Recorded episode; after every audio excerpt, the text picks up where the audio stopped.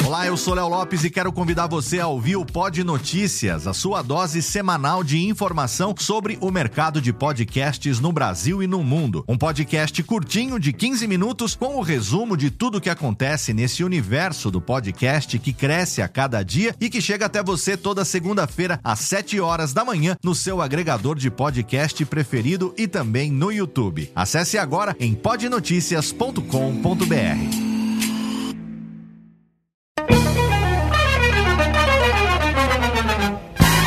Começa agora, Radiofobia Classics. Radiofobia Classics.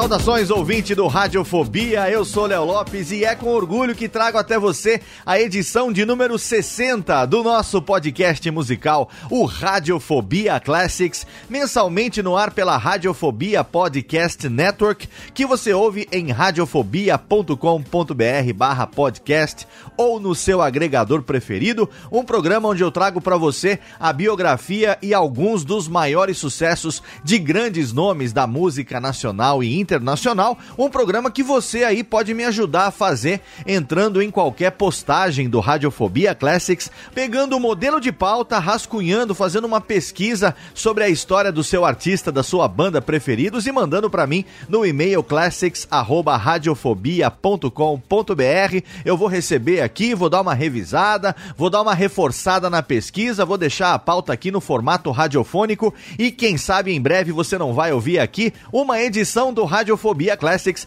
da qual você tenha sido o meu colaborador. Você pode também seguir o arroba Rfobia Classics no Twitter e também curtir a nossa fanpage lá no Facebook, facebook.com barra Radiofobia Classics. No programa de hoje, eu trago para você a biografia e toco 31 sucessos de uma das bandas que ainda hoje é considerada a cara dos anos de 1980. Eu tô falando dos ingleses do Tears for Fears, exatamente o Tears for Fears é uma banda britânica de rock e de new wave que foi formada no ano de 1981 pelos amigos de infância Roland Orzabal na voz e na guitarra e por Kurt Smith na voz e no contrabaixo. No começo, o Tears for Fears era associado com as bandas de sintetizadores New Wave, lá do início dos anos de 1980, mas depois o estilo se ramificou para o rock e também para o pop, que levou o Tears for Fears para as paradas de sucesso no mundo inteiro. A banda fez parte da chamada Segunda Invasão Britânica nos Estados Unidos, que foi dirigida pela MTV. O álbum de estreia, The Hurting, alcançou disco de ouro e ficou em primeiro lugar nas paradas do Reino Unido, enquanto seu segundo álbum, Songs from the Big Chair, alcançou o primeiro lugar na Billboard 200 dos Estados Unidos e conquistou o disco de platina, tanto no Reino Unido como também nos Estados Unidos. O segundo álbum também emplacou dois sucessos na famosa lista da Billboard Hot 100, a 100 mais da Billboard, Shout e Everybody Wants to Rule the World, que mais tarde ganharia o Brit Awards como melhor música britânica no ano de 1986. Os amigos Smith e Orzabal se separaram em 1991, depois do lançamento do seu terceiro álbum, The Seeds of Love, no ano de 1989, mas o Orzabal manteve o nome Tears for Fears durante todo o resto da década de 1990. A dupla se juntou de novo no ano 2000 e em 2004 lançou um novo álbum, Everybody Loves a Happy Ending. De lá pra cá, o duo tem trabalhado no seu sétimo álbum desde o ano de 2013 e o show dos dois na edição de 2017 do Rock in Rio, quando eles tocaram os maiores sucessos da sua carreira, mostrou o quanto o público continua fã e ainda adora as músicas do carinhosamente chamado Tias Fofinhas. Até hoje, o Tears for Fears já vendeu mais de 30 milhões de discos no mundo inteiro, sendo mais de 8 milhões só nos Estados Unidos e agora em agosto de 2018, chegou a vez deles terem um Radiofobia Classics todinho só pra chamar de seu. Então a gente não poderia abrir com outra música que não o maior sucesso da carreira deles, Everybody Wants to Rule the World, abrindo os trabalhos do Tears for Fears aqui no Radiofobia Classics. Radiofobia Classics.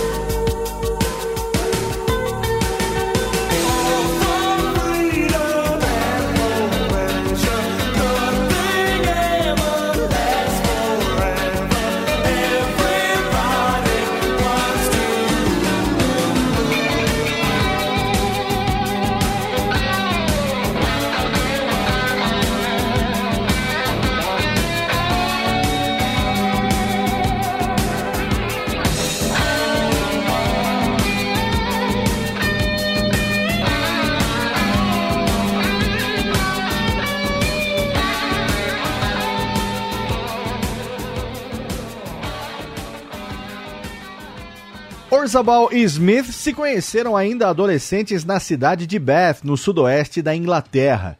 Eles se tornaram músicos auxiliares da banda Neon, onde conheceram quem viria a ser o primeiro baterista do Tears for Fears, Manny Elias.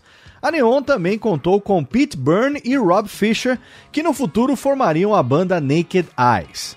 O primeiro álbum profissional de Smith e Orzabal veio com a banda Graduate, um projeto mod revival new wave que em 1980 lançou um álbum Acting My Age e um single Elvis Should Play Ska, uma referência a Elvis Costello e não a Elvis Presley, e vale lembrar aqui que a Graduate era uma banda que tocava ska. Orzabal e Smith foram influenciados por artistas como Talking Heads, Peter Gabriel e Brian Eno, e em 1981 se desligaram da Graduate e formaram uma banda chamada History of Headaches, que logo mudaram para Tears for Fears. O nome da banda foi inspirado na terapia primal, desenvolvida pelo psicanalista americano Arthur Dianov, que ganhou enorme publicidade depois que John Lennon se tornou seu paciente no ano de 1970. Em uma entrevista no ano de 2004 para o canal VH1 do Reino Unido, Orzabal e Smith disseram que quando finalmente conheceram Yanov em meados dos anos 80, ficaram desiludidos quando descobriram que ele tinha se tornado popular demais no estilo Hollywood e queria que a banda escrevesse um musical para ele. Nessa época, eles conheceram o músico local Ian Stanley, que ofereceu o estúdio da sua casa de graça para eles usarem. Stanley começou a trabalhar com o duo como tecladista e depois de gravar duas demos, a banda assinou contrato com a Phonogram Records do Reino Unido no ano de 1981, através do empresário musical Dave Bates. O seu primeiro single, Suffer the Children, que foi produzido por David Lord, foi lançado por essa gravadora em novembro de 1981, seguido pela primeira versão de Pale Shelter, produzida por Mike Howlett em março de 1982, embora nenhum desses lançamentos tivesse sido bem sucedido.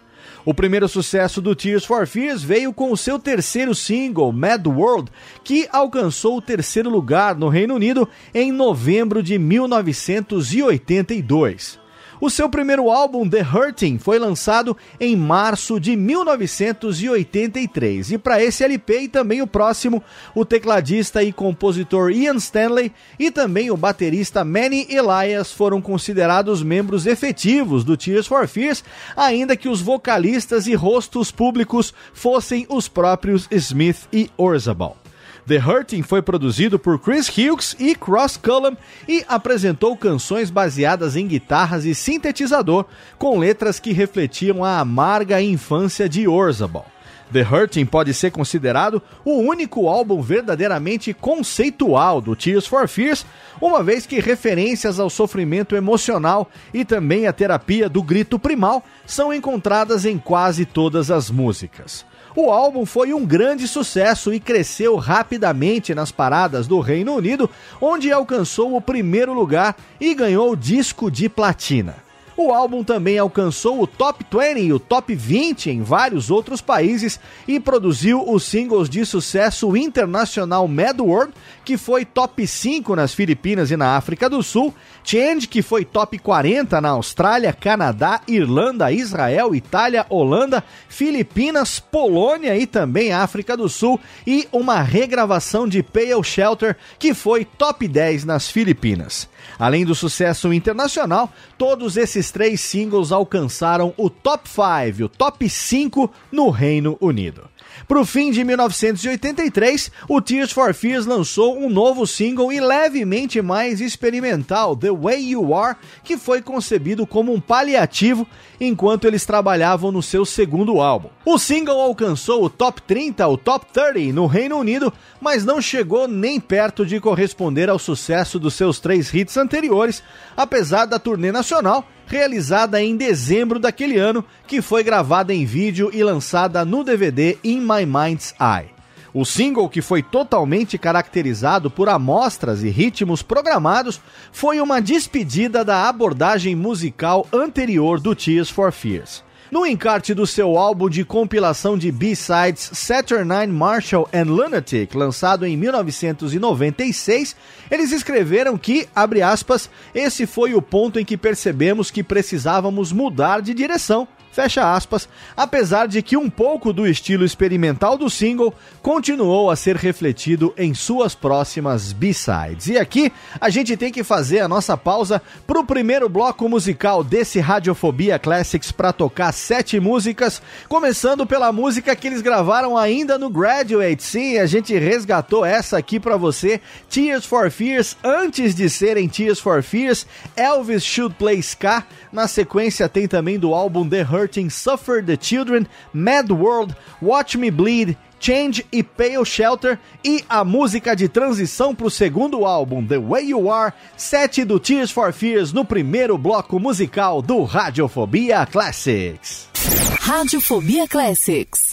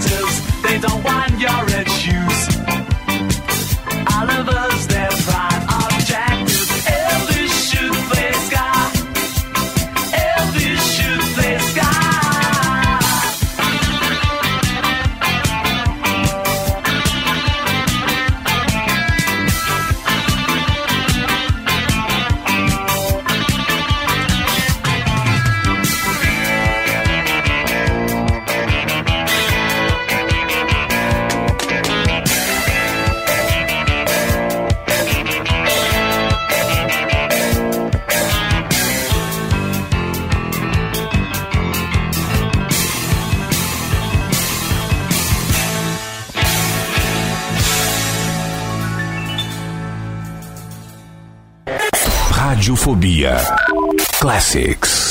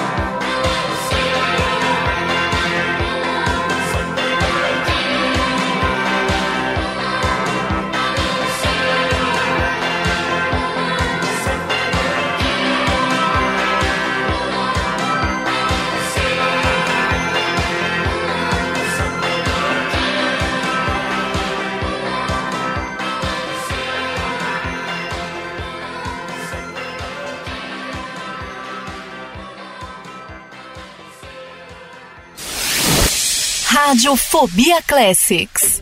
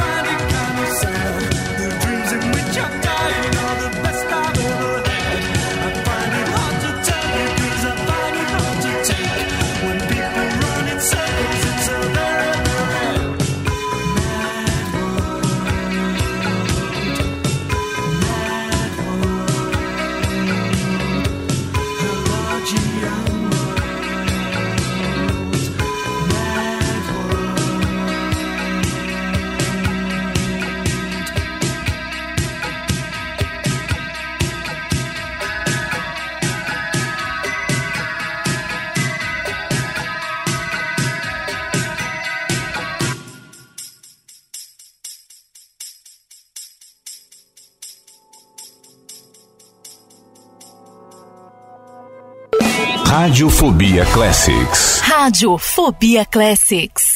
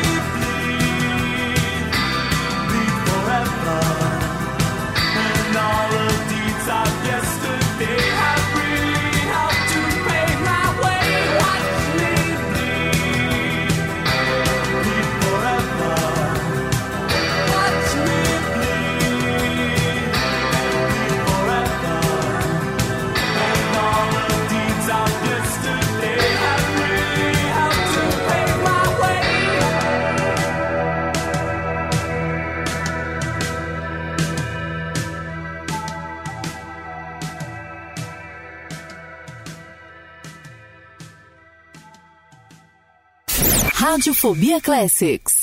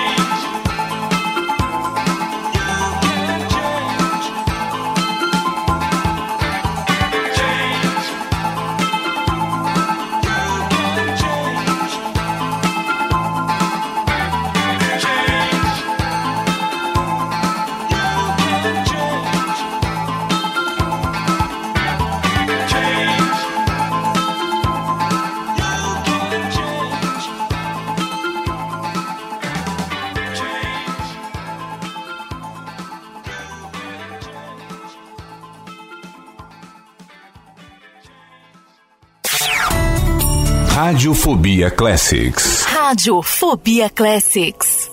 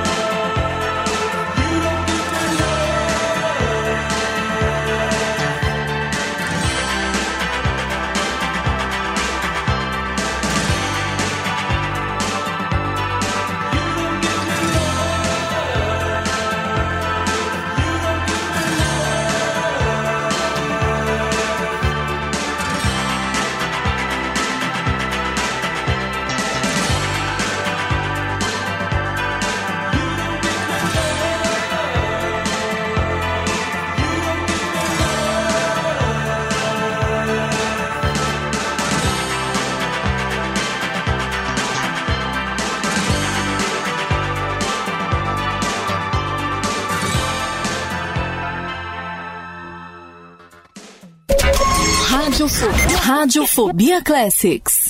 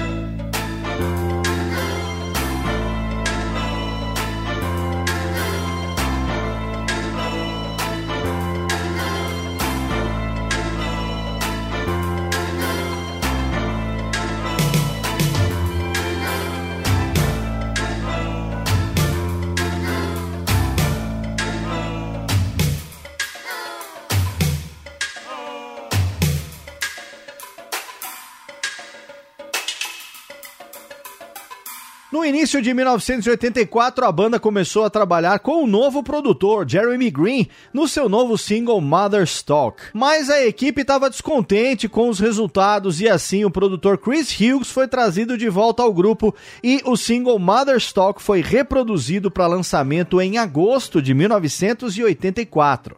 Gravado como uma despedida dos seus trabalhos anteriores, o single entrou no top 20 do Reino Unido, mas foi o single seguinte, Shout, que foi lançado no Reino Unido em novembro de 1984, que ocasionou o verdadeiro início da fama internacional do Tears for Fears. Shout entrou rápido no top 5 do Reino Unido e pavimentou o caminho para o segundo álbum, Songs from the Big Chair, lançado em fevereiro de 1985, que já entrou em segundo lugar nas paradas e permaneceu em altas colocações pelos 12 meses que se seguiram. A banda acabou com o aspecto predominante de synth pop do primeiro álbum e, ao invés disso, expandiram o som para algo um pouco mais sofisticado que se tornaria a marca estilística do Tears for Fears.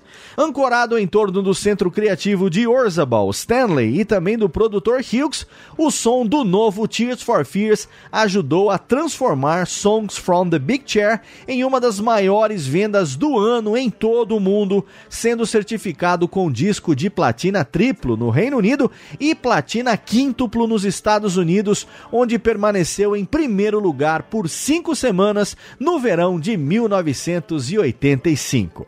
O título do álbum, Songs from the Big Chair, foi inspirado no livro e na série de televisão Sibyl, que contava as crônicas de uma mulher com transtorno de personalidade múltipla que procurou refúgio na grande cadeira do seu analista. Orzabal e Smith afirmaram que sentiram que cada uma das canções do álbum tinha uma personalidade distinta das suas próprias. A banda também gravou uma faixa intitulada The Big Chair, que foi lançada como B-side de Shout, mas não foi incluída no álbum. O sucesso do álbum veio em conjunção com a lista de hits que foram produzidos. Mother's Talk, regravado mais uma vez para o seu lançamento nos Estados Unidos em 1986. Shout, que foi quarto lugar no Reino Unido, primeiro lugar nos Estados Unidos, Austrália, Canadá, Alemanha, Holanda, Suíça e um enorme sucesso em outros territórios e, de fato, um dos maiores sucessos dos anos 80. Everybody Wants to Rule the World da música que a gente ouviu na abertura do programa, o maior hit no histórico das paradas do Reino Unido, segundo lugar na Irlanda e primeiro lugar nos Estados Unidos e no Canadá.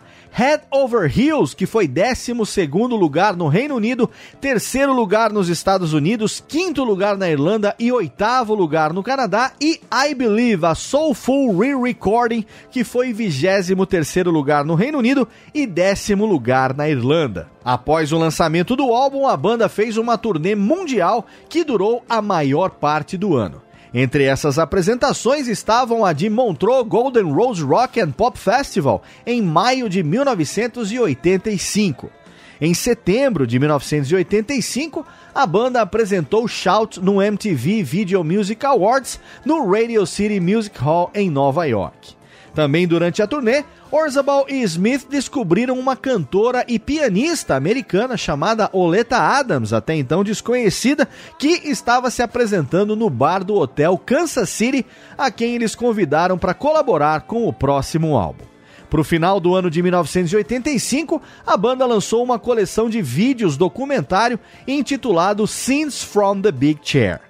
Em fevereiro de 1986, tendo completado a longa e exaustiva turnê mundial Big Chair, a banda foi homenageada no Brit Awards de 1986 em Londres, onde eles venceram o prêmio Melhor Single Britânico com Everybody Wants to Rule the World. A banda também foi indicada para melhor banda britânica e melhor álbum britânico, e Chris Hughes foi indicado para melhor produtor. A banda apresentou a canção na cerimônia que acabaria se tornando a última apresentação pública do baterista Manny Elias, que deixaria a banda pouco tempo depois. No mesmo ano, Orzabal e Stanley trabalharam juntos num projeto paralelo chamado Man Crab e lançaram um single, Fish for Life, que foi escrito para a trilha sonora do filme Karate Kid Parte 2. A faixa foi escrita e produzida por Orzabal e Stanley e contou com os vocais do cantor e dançarino americano Eddie Thomas, que foi um dos dançarinos no clipe de Everybody Wants to Rule the World. Em 1988, Kurt Smith apareceu durante o tributo ao 70 aniversário de Nelson Mandela, tocando Everybody Wants to Rule the World, com acompanhamento no palco dos músicos Phil Collins, Midge e Mark Brzezinski. E aqui a gente faz uma pausa para mais cinco músicas, sim, tem muita música, são 31 no total do Tears for Fears. Nessa edição do Classics, a gente vai ouvir agora do álbum Songs from the Big Chair, Mother's Talk, Shout, The Big Chair, que não entrou no álbum, mas a gente toca aqui no Classics a B-side de Shout, I Believe e Head Over Heels. Tem mais cinco do Tears for Fears aqui no Radiofobia Classics. Radiofobia Classics.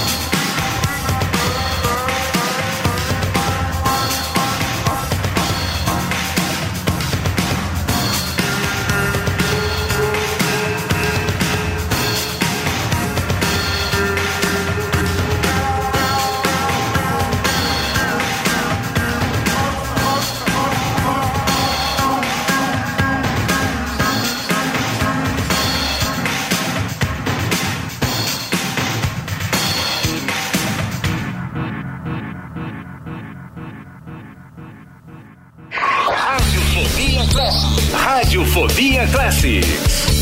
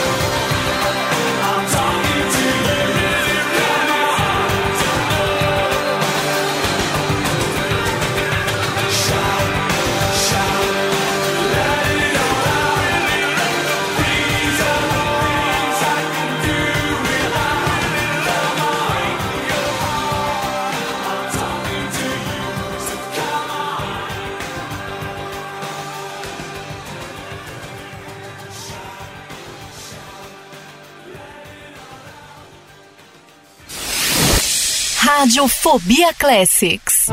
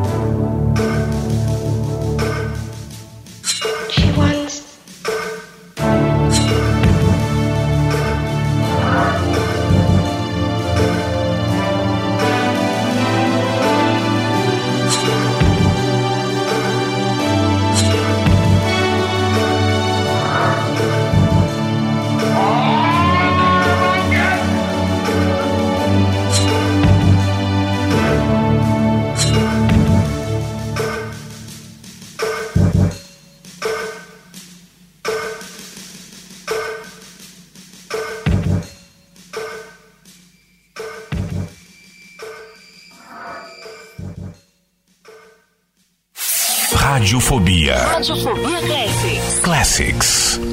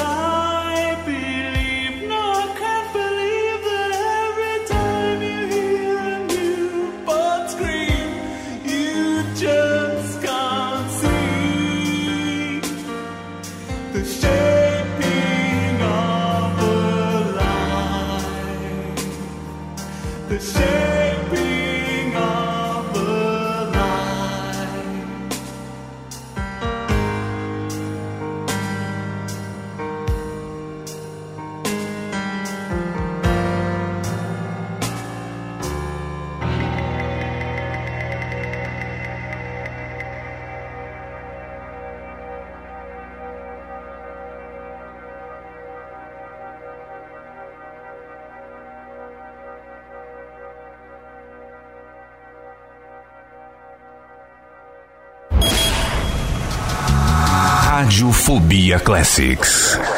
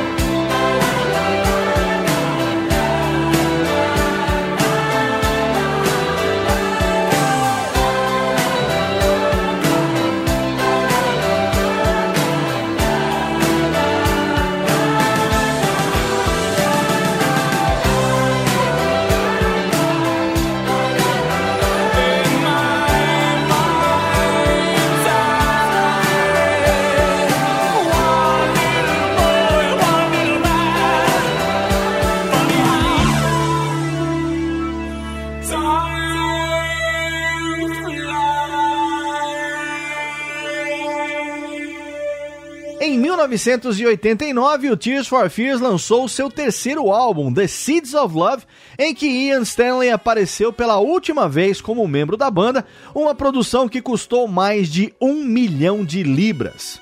O álbum foi escrito em grande parte por Orzabal juntamente com o tecladista Nick Holland, que excursionou com a banda na sua turnê mundial The Big Chair. Usando vários estúdios e vários sets de produtores ao longo de muitos meses, a banda finalmente decidiu se desfazer das gravações e tomar as rédeas do trabalho por ela mesma com a assistência do engenheiro Dave Bescamp. Muito do material foi gravado em sessões improvisadas e mais tarde foi editado.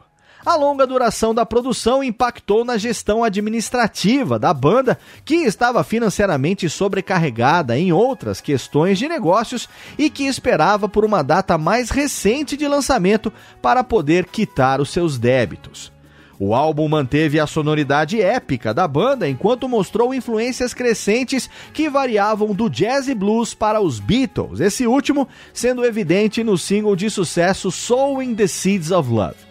O segundo single do álbum foi Woman in Chains, um sucesso que entrou para o top 40 do Reino Unido, Canadá, França, Irlanda, Itália, Holanda, Suécia e também Estados Unidos, em que Phil Collins toca bateria e Oleta Adams, ela mesma, quem Orzabal mais tarde guiaria para uma bem-sucedida carreira solo, fez uma participação nos vocais. E Woman in Chains, especialmente, é uma música descrita pelo Orzabal como altamente biográfica, pois retrata um pouco do sofrimento que ele testemunhou a sua mãe vivendo quando ele ainda era criança por consequência do pai que tinha uma relação abusiva.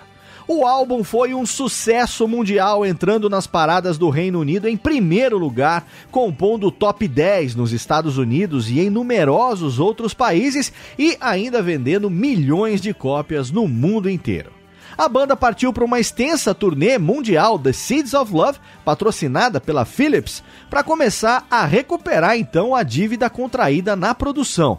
O show da banda em Santa Bárbara, Califórnia, em março de 1990, foi gravado no DVD Going to California e continha singles como Advice from the Young at Heart e Famous Last Words, que alcançaram modestas colocações nas paradas de sucesso. Um livro bônus de 64 páginas intitulado Tears for Fears: The Seeds of Love foi lançado pela Virgin Books em 1990 e ofereceu uma percepção detalhada de Orzabal, Holland e Adams no processo de composição e produção do álbum, bem como as partituras de cada faixa e também raras fotografias promocionais da época. Após The Seeds of Love, Orzabal e Smith tiveram um amargo desentendimento e se separaram no ano de 1991. A separação foi atribuída à complexa, mas frustrada abordagem de produção de Orzabal e no desejo por parte de Smith de diminuir o ritmo de trabalho, porque antes do lançamento de The Seeds of Love, inclusive, o casamento do Smith também tinha chegado ao fim. Outro fator referente à separação foi o empresário da banda, Paul King, que declarou falência em 1990 e mais tarde foi condenado por fraude. A dupla assinou contrato com a Kings Outlaw Management Agency no ano de 1982 e se manteve cliente da mesma agência por todo o resto da década. Inclusive, a agência também gerenciou o fã-clube da banda, o Tears for Fears World Service, entre 1983 e 1986. Mas, no final dos anos de 1980, a agência contraiu uma dívida séria e, depois de algumas discrepâncias serem descobertas na gestão financeira de King, Orzabal se tornou cada vez mais preocupado de que Smith estava relutante em deixar de ter King como empresário da banda. Depois de se tornar foragido em 1990, com débitos de quase um milhão de dólares, a falência de King estava declarada. Mais de uma década depois, em 2004, seguido de atividades fraudulentas com seus outros negócios, King foi processado por fraude e preso por três anos e meio, assim como também foi desqualificado para exercer o cargo de diretor de empresas pelo período de 10 anos. Seguido ao afastamento de Smith, o Orzabal manteve o nome da banda vivo com o lançamento do single Late So Low Tears Roll Down em 1992. Esse single foi lançado para promover a coletânea de maiores sucessos da banda Tears Roll Down Greatest Hits 1982 a 1992, que contou com cada single que alcançou o top 20 tanto no Reino Unido quanto em outros lugares do mundo, além do projeto beneficente Sport Aid de 1985. O álbum também atingiu o segundo lugar no Reino Unido e foi certificado com disco de platina duplo. Smith mudou-se para a cidade de Nova York e em 1993 ele lançou o seu primeiro álbum solo, Soul on Board. O álbum foi um fracasso de vendas e o próprio Smith disse em muitas ocasiões que ele desprezava essa informação, alegando que ele só realizou esse trabalho para cumprir o seu contrato de gravação. Em 1995, ele conheceu o compositor e produtor local Charlton Pettus e os dois formaram uma parceria que foi descrita por eles como orgânica, de escrita simples, com músicas com base na melodia e gravadas em casa num equipamento analógico da época. O resultado foi lançado em 1997 sob o nome de Mayfield e uma curta turnê pelos Estados Unidos seguiu o lançamento. E aqui a gente faz mais uma pausa, dessa vez para tocar cinco na sequência do último álbum, The Seeds of Love, e depois do que se seguiu. Vamos começar então por Soul in the Seeds of Love. Na sequência tem a balada Woman in Chains com Oleta Adams no vocal e nada menos do que Phil Collins na bateria, Advice from the Young at Heart, Famous Last Words e o single que dá nome à coletânea Greatest Hits, Late So Low, Tears Roll Down, mais cinco do Tears for Fears aqui no Radiofobia Classics. Radiofobia Classics.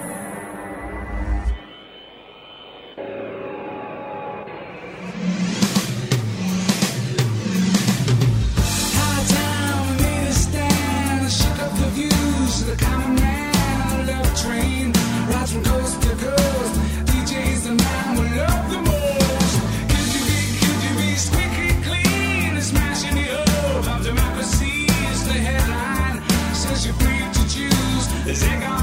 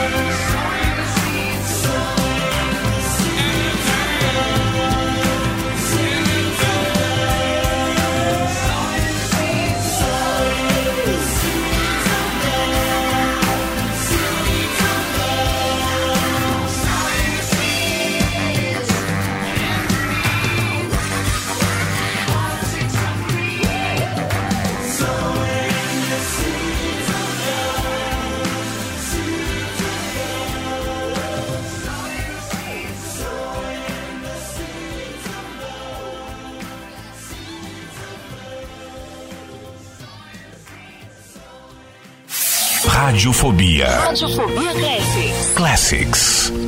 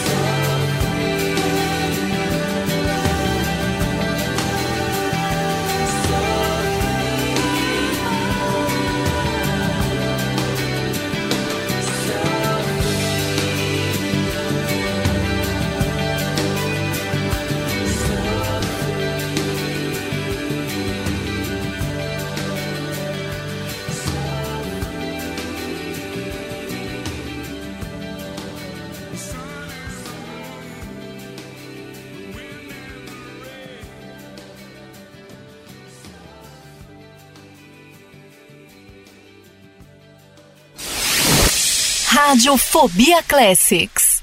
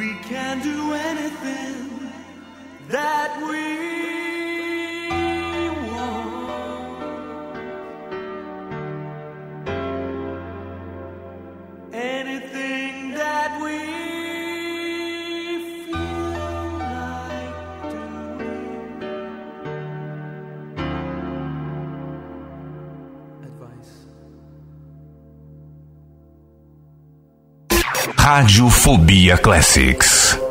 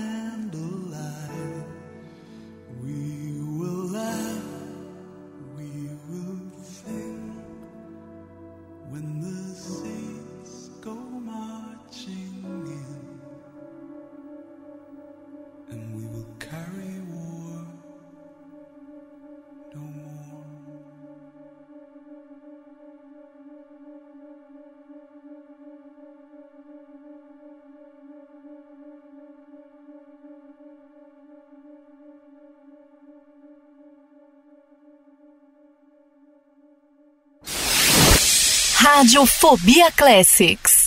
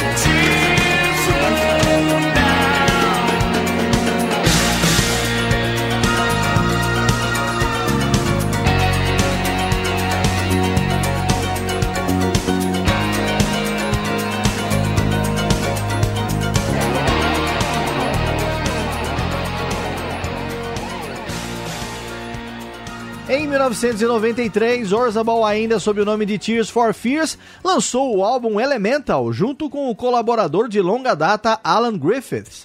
Co-produzido por Tim Palmer, o trabalho rendeu o sucesso internacional Break It Down Again, que chegou no top 20 do Reino Unido, Canadá, França e Itália e contou com outra turnê mundial bem sucedida, incluindo uma turnê estudantil nos Estados Unidos, onde Break It Down Again atingiu o 25º lugar nas paradas. O álbum alcançou o top 10 no Reino Unido, na França e na Itália e o top 30 em vários outros países.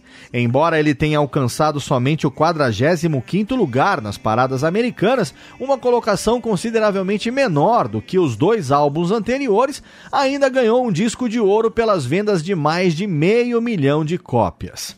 Os singles Code, Elemental e Good Night Song alcançaram juntos menores colocações nas paradas de sucesso em certos territórios. A letra de Cold contém uma referência mordaz ao ex-empresário da banda, Paul King, quando Orzabal canta: King foi pego com seus dedos no caixa. Onde está a sua calculadora? Vai colocá-la em seu testamento? Orzabal, ainda trabalhando com Griffiths e Palmer, lançou outro álbum do Tears for Fears, Raul and the Kings of Spain, no ano de 1995. Esse foi um trabalho mais contemplativo que mergulhou na sua própria herança espanhola e apresentou uma nova influência musical latina. Raul era originalmente o nome que os pais de Orzabal deram a ele e é também o nome do seu primeiro filho. Orzabal afirmou que esse não era um álbum conceitual, mas que havia um tema principal que seria o das relações familiares. O álbum também incluiu uma nova reunião com Oleta Adams, que fez um dueto com Orzabal na faixa Me and My Big Ideas. O álbum não foi um sucesso comercial pelos padrões do Tears for Fears, apesar de que um menor sucesso nas paradas veio através do lançamento do single da faixa título, que chegou ao top 40 no Reino Unido e em menor grau com o single God's Mistake. O lançamento do álbum tinha sido adiado por quase um ano devido a uma troca de gravadora de última hora da Mercury para a Epic, parte da Sony Music, e a confusão seguinte, pois a Mercury já tinha começado a promoção do material, também não ajudou as chances do álbum. Embora a lista de músicas para o álbum tenha sido alterada a pedido da gravadora, Sony não estendeu o contrato do Tears for Fears seguido ao lançamento do álbum. Uma turnê mundial se seguiu, incluindo datas na América Latina, ainda que Orzabal tenha se recusado a visitar o Reino Unido dessa vez, o seu país nativo, exceto por um único show feito em Londres. Em 1996, uma compilação que levou o nome de Saturnine Marshall and Lunatic foi lançada pela Mercury, que inclui B-sides e algumas faixas raras do bem-sucedido período de 1982 até 1993. O encarte, escrito por Orzabal e Chris Hughes, deu aos fãs uma visão sobre o processo de composição, bem como um raro vislumbre de um humor autodepreciativo a respeito das faixas que eles preferem esquecer. Em 1999, a gravadora Mercury lançou edições remasterizadas dos três primeiros álbuns do Tears for Fears, incluindo B-sides, remixes e versões estendidas. Supervisionado pelo produtor Chris Hughes, as remasterizações também incluíram novos encartes de cada álbum, trazendo detalhes e novas visões sobre a música. Devido ao recorde de fusões e aquisições de empresas no final dos anos 1990, o catálogo do Tears for Fears foi eventualmente colocado nos arquivos da Universal Music. Após realizar o trabalho de produção e algumas composições para a cantora e compositora islandesa Emiliana Torrini, no seu álbum de 1999 Love in the Time of Science, Orzabal voltou a trabalhar com Alan Griffiths e lançou o álbum Tomcats Screaming Outside, gravado pela Eagle Records, como um projeto solo no seu próprio nome. Enquanto o trabalho do Tears for Fears tinha como base a guitarra, Tomcats Screaming Outside mostrou um estilo predominantemente eletrônico. E aqui a gente faz mais uma pausa porque sim, tem muita música do Tears for Fears nessa edição do Classics e a gente toca nada menos do que sete na sequência, começando pelo sucesso Break It Down Again, na sequência tem Cold Elemental, Good Night Song, Raul and the Kings of Spain, Me and My Big Ideas e para fechar God's Mistake, mais sete do Tears for Fears aqui no Radiofobia Classics. Radiofobia Classics.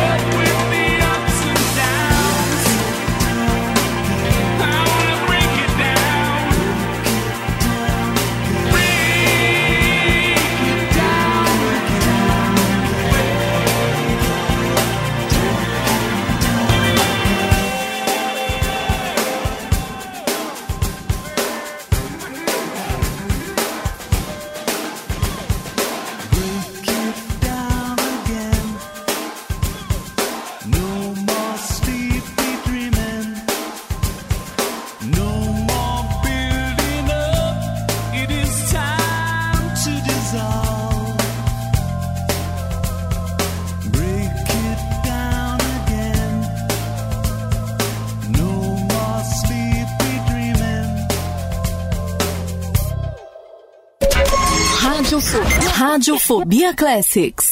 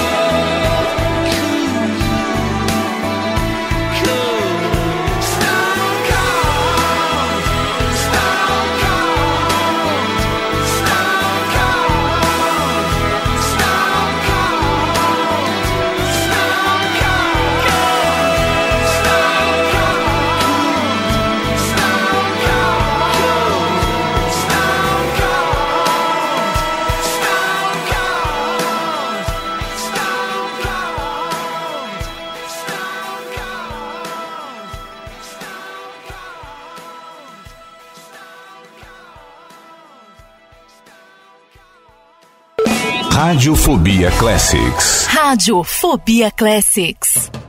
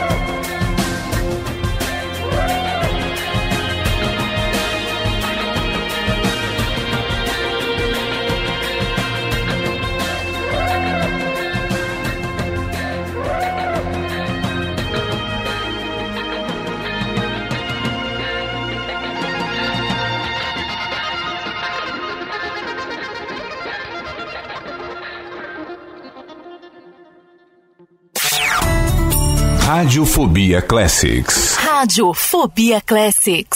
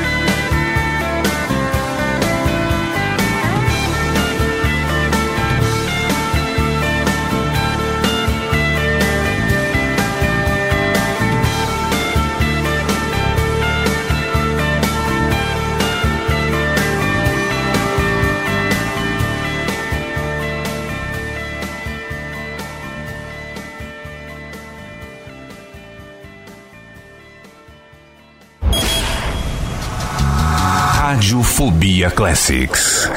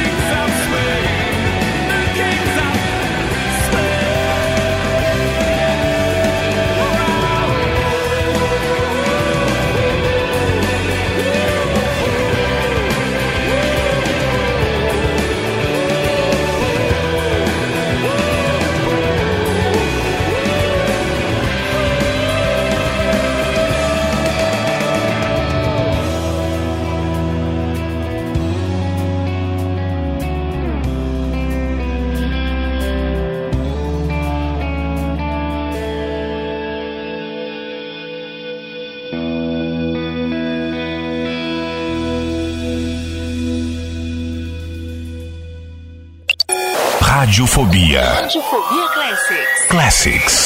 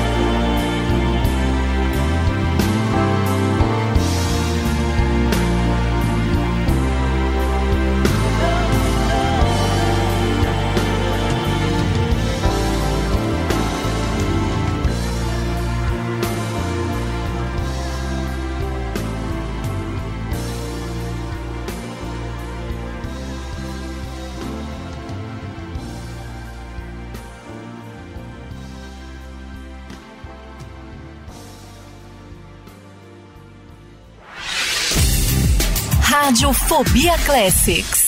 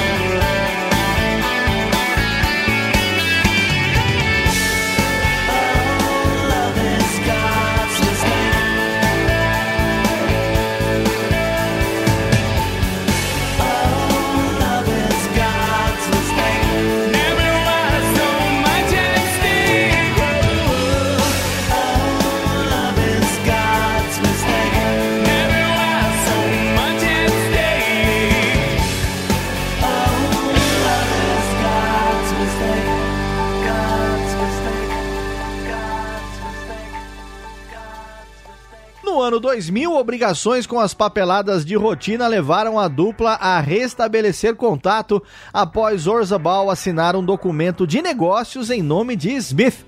Smith voou para Beth, onde Orzabal ainda vivia, e aí eles tiveram um jantar e decidiram trabalhar em um novo álbum juntos depois de ficar praticamente nove anos sem se falar.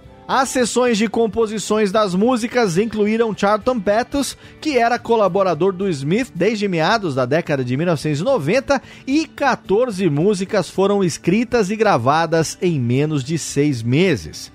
O álbum subsequente, Everybody Loves a Happy Ending, estava programado para o lançamento pela Arista Records no final de 2003, mas uma mudança de gestão na Arista levou a banda a optar por quebrar o seu contrato e mudar para a gravadora New Door, que era uma nova ramificação da Universal Music, e isso acabou atrasando o lançamento do álbum até setembro de 2004. Duas turnês norte-americanas seguiram e a turnê de 2004 incluiu uma aparição não ensaiada de Oleta Adams no show de Kansas City para uma apresentação de Woman in Chains.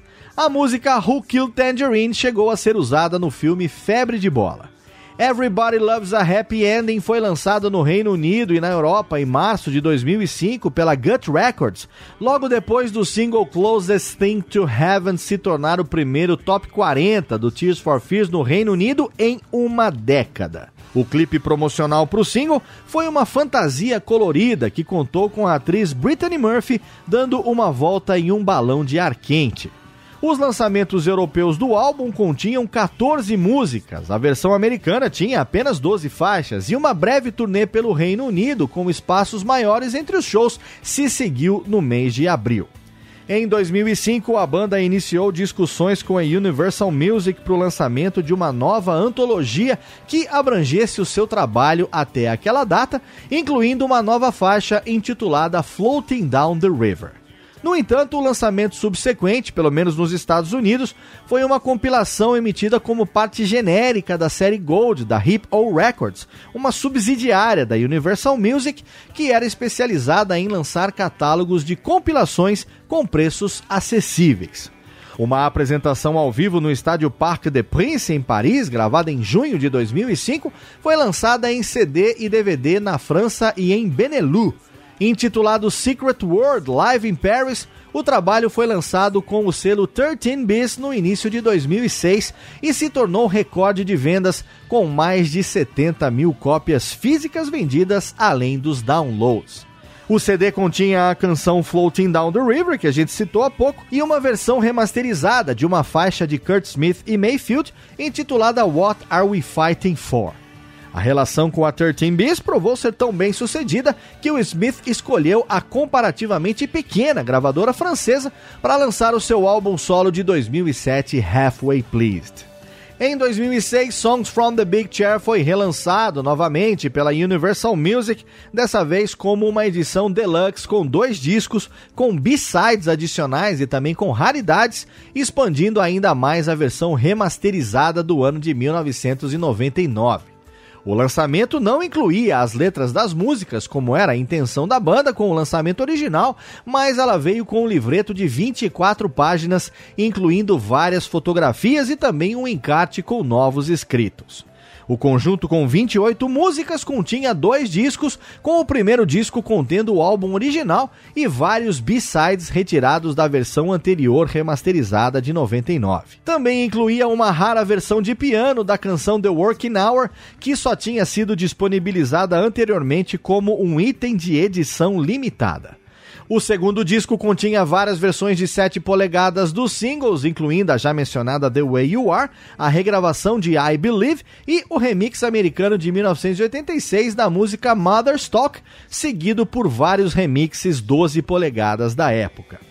Em agosto de 2009, o álbum Raul and the Kings of Spain também foi relançado pela gravadora Cherry Red Records, contando com sete faixas lado B da época do seu lançamento original como bônus.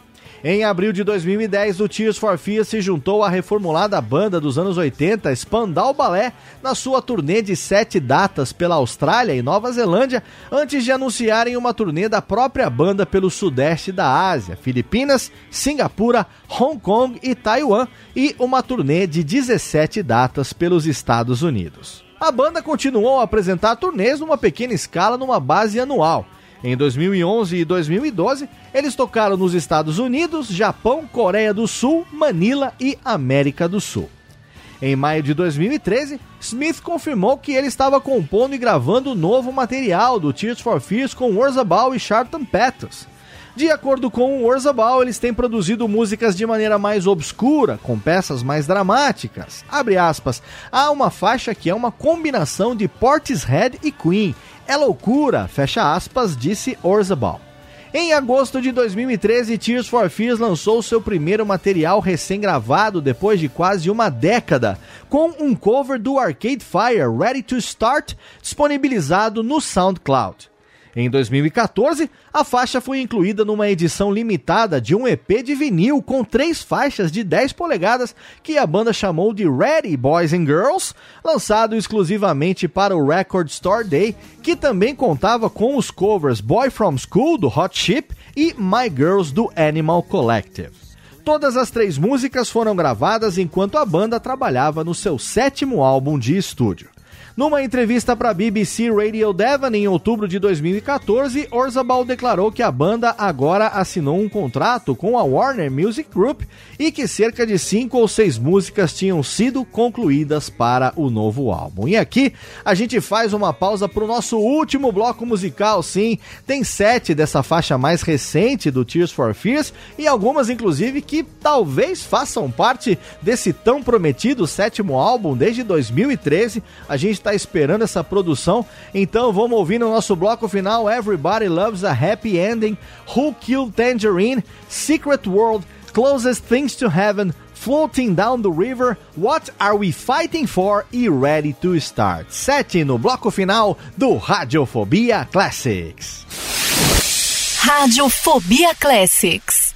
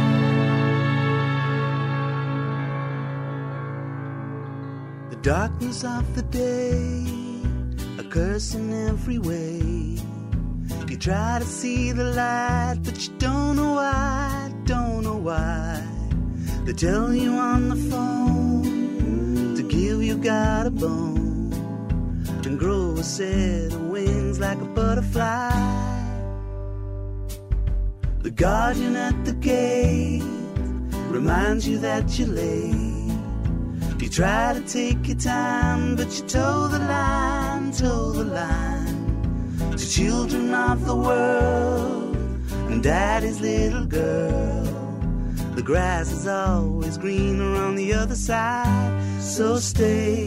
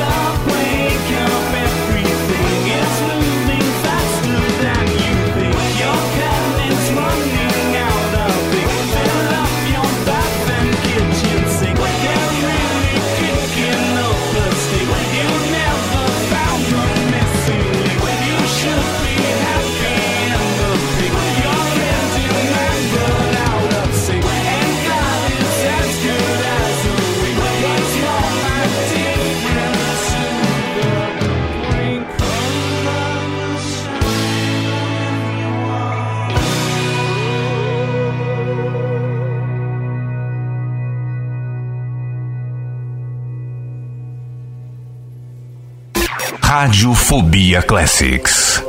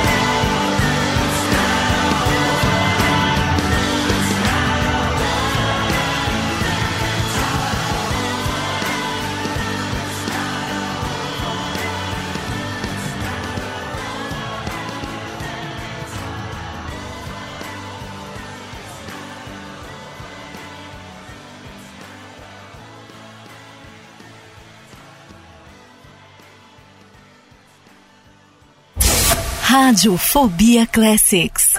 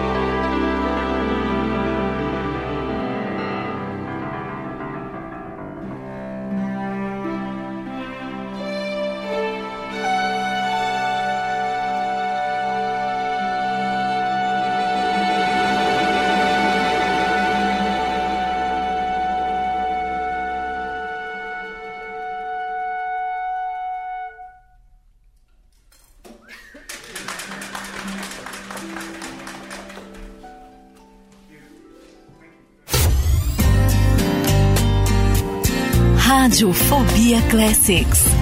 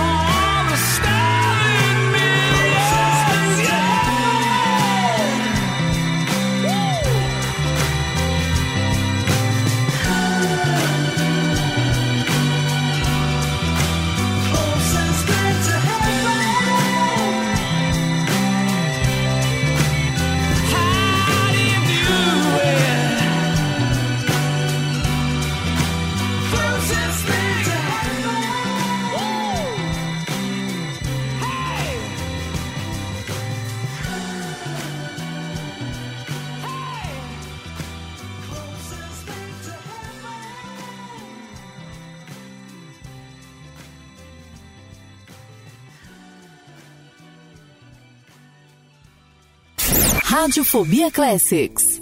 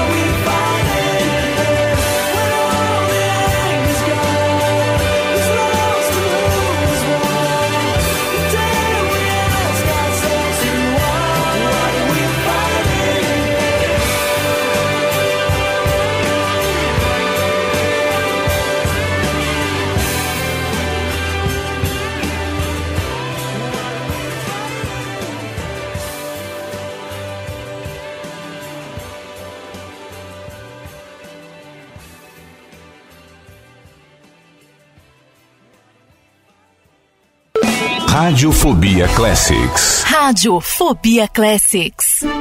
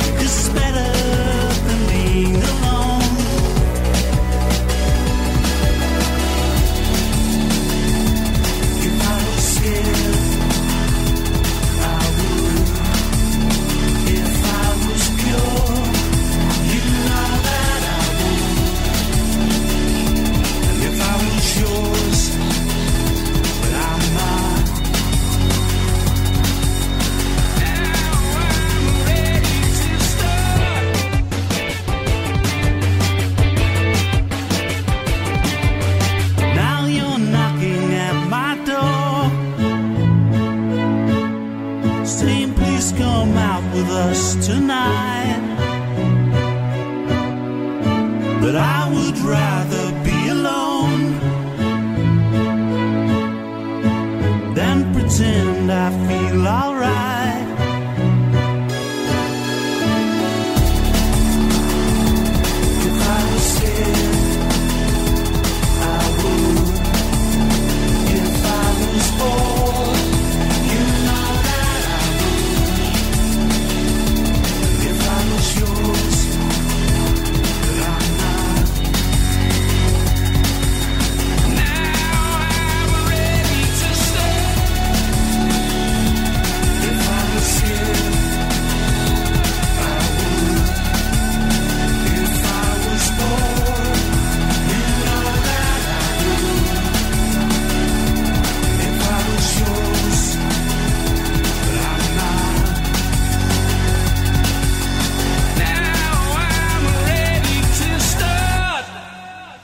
Comemorar o trigésimo aniversário de The Hurting, o álbum de estreia do Tears for Fears, a Universal Music relançou o álbum em outubro de 2013 em duas edições deluxe, uma com um disco duplo e outra com um box contendo quatro discos e um DVD do show de 1983 In My Mind's Eye.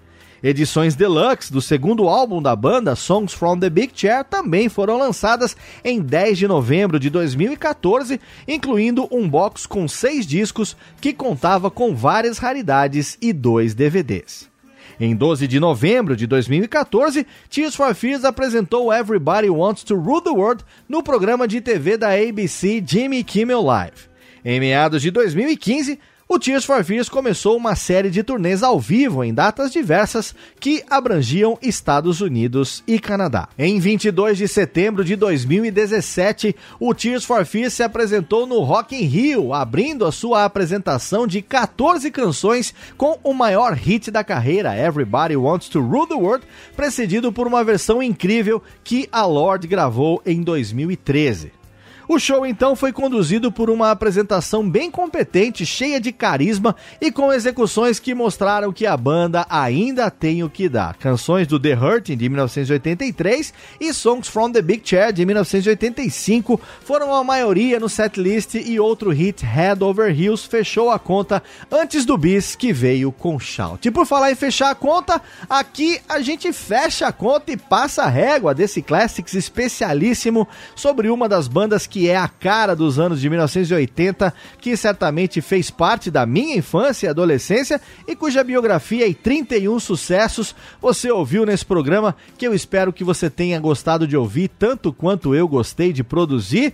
Fazer um programa sobre uma banda ou um artista que ainda está em atividade é para mim sempre um desafio, porque ficam aqui as reticências da expectativa do que eles ainda têm para mostrar pra gente. Eu tenho certeza que a gente ainda vai ouvir falar muito do Tears for Fears, então, para fechar, eu separei aqui mais uma vez o maior sucesso deles, aquela que a gente ouviu no começo do programa Everybody Wants to Rule the World, só que dessa vez ao vivo, na abertura do show deles no Rock in Rio 2017. A gente vai ouvir a versão da Lorde e na emenda eles entrando no palco e tocando ao vivo Everybody Wants to Rule the World para uma multidão ensandecida no Rio de Janeiro. Eu me despeço de você aqui, lembrando que você pode me ajudar a produzir os próximos episódios do Radiofobia Classics. É só você entrar lá no nosso post em radiofobia.com.br barra podcast. Em qualquer post do Classics você encontra um modelo de pauta, você vai pegar, vai rascunhar para mim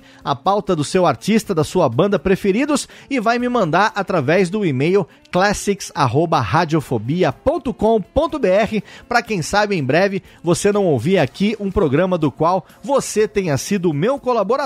Não se esqueça de seguir também o arroba Rfobia Classics no Twitter e também curtir a nossa fanpage lá no Facebook, facebook.com barra Radiofobia Classics. Ficamos aqui com Everybody Wants to Rule the World ao vivo no Rock in Rio 2017 e você sabe que mês que vem eu conto como sempre com o seu download, com a sua audiência. Um abraço e até lá. Radiofobia Classics. Welcome to your life.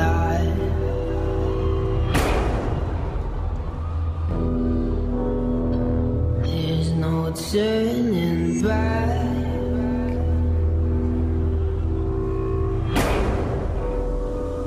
Even while we sleep, you will find you acting on your best behavior. Turn your back on Mother Nature. Everybody wants to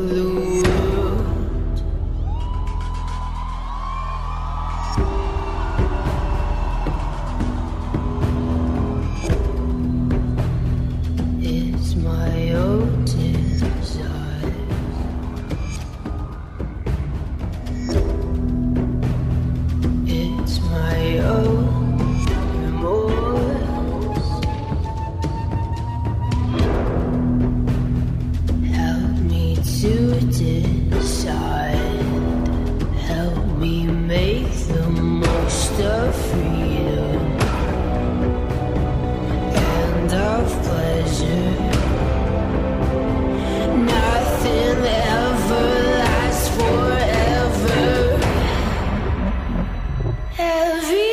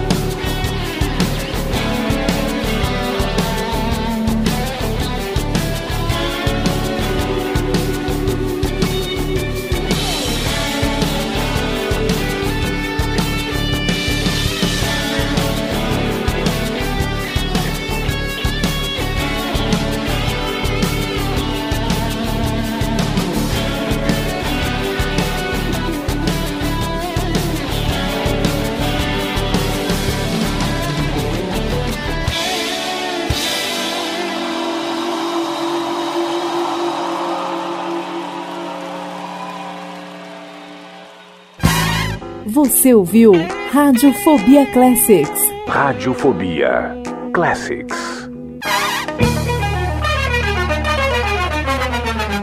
Este podcast foi publicado pela Radiofobia Podcast Network.